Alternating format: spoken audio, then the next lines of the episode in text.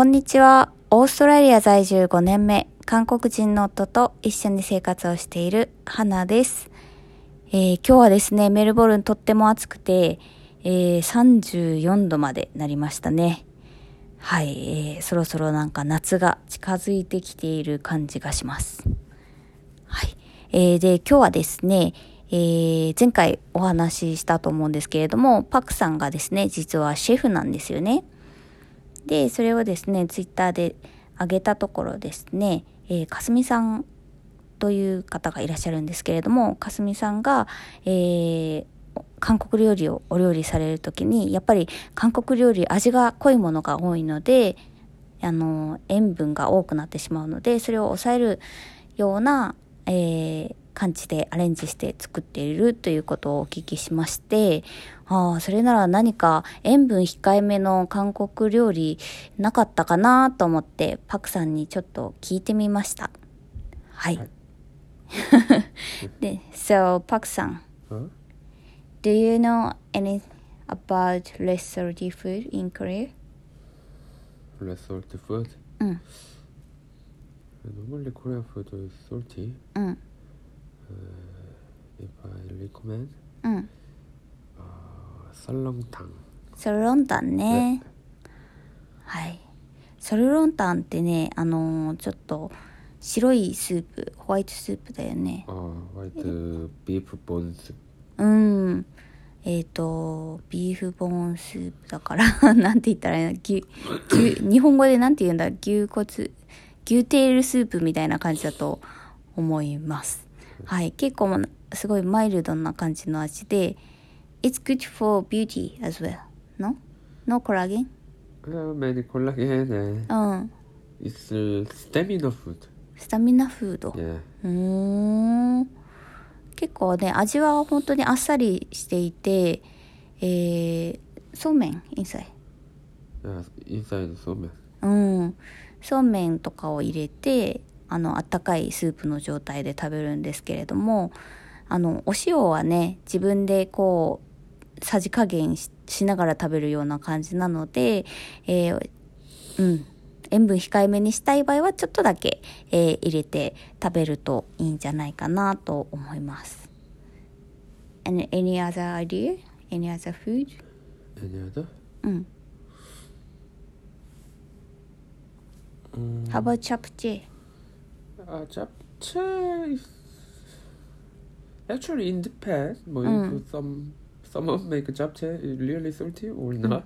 うん。I think it's japchae. is- If the normal japchae is not salty, うーん。yeah, so many veggie and meat, うん。and, なるほど。yeah, and pot, sweet potato noodle, glass noodle. ああ、グラスヌードル。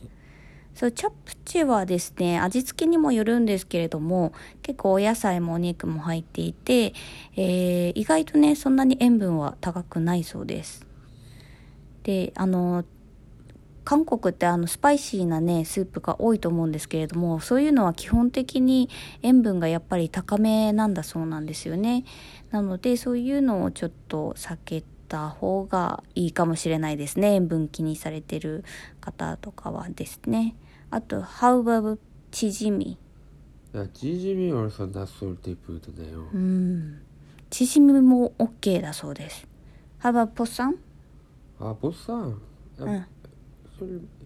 ポッサンはさナソルティプート but normally don't eat only ポッサン because、うん、uh, we do No, if we eat bosa with kimchi and samjang, so this is salty. But if you put the some little bit samjang or little bit kimchi, I think it is unsalty food.